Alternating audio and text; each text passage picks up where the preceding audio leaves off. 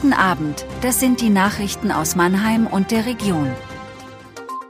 Verkehrsversuch endet, zwei Galeria Kaufhof-Filialen schließen, Mannheimer Liste lehnt Pläne für VIP-Stadion ab. Der Verkehrsversuch in der Mannheimer Innenstadt wurde heute beendet. Die Sperrungen in Fressgasse, Kunst und Marktstraße werden zurückgebaut. Seit Start vor einem Jahr ist über den Verkehrsversuch in der Innenstadt jede Menge gestritten worden. Die Stadtverwaltung gab vor kurzem das Ende und den Abbau der Absperrungen bekannt. Wie läuft der Abbau genau ab? Verkehrsbürgermeister Ralf Eisenhauer hat drei Schritte angekündigt. Zunächst wird die Durchfahrtssperrung der Kunststraße in Höhe des Stadthauses wieder aufgehoben.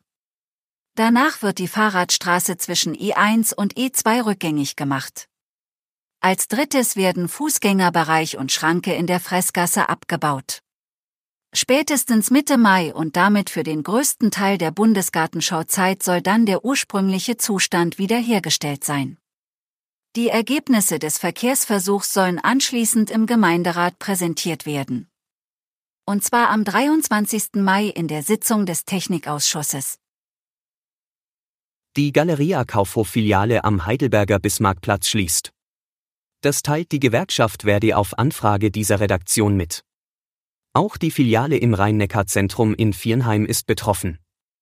Damit werden zwei von fünf Galeria Kaufhof-Filialen in der Rhein-Neckar-Region geschlossen. Insgesamt würden von den noch verbliebenen 129 Warenhäuser 52 geschlossen. Das hat der Gesamtbetriebsrat des Düsseldorfer Konzerns am Montag bekannt gegeben. Die Filiale in Heidelberg und Viernheim schließen am 31. Januar 2024. Die Kaufhäuser am Mannheimer Paradeplatz, in der Heidelberger Hauptstraße und in der Speyerer Innenstadt werden dagegen weitergeführt. Die Mannheimer Liste befürwortet weiter ein neues Stadion für den Fußballdrittligisten SV Waldhof. Mit den Plänen des SV Waldhof-Präsidenten kann die Mannheimer Liste aber nicht viel anfangen. Das teilen die Politiker in einer Pressemeldung mit. Der Präsident plant ein Stadion mit einem geringen Fassungsvermögen von 20.000 Zuschauern. Dafür soll es aber einen großen VIP-Bereich geben. Die Mannheimer Liste favorisiert dennoch einen Neubau. Das habe klare Priorität und müsse in Sachen Standort weiter ergebnisoffen geprüft werden, so die Mannheimer Liste. Für das Karl-Benz-Stadion sehen die Politiker dagegen keine Zukunft.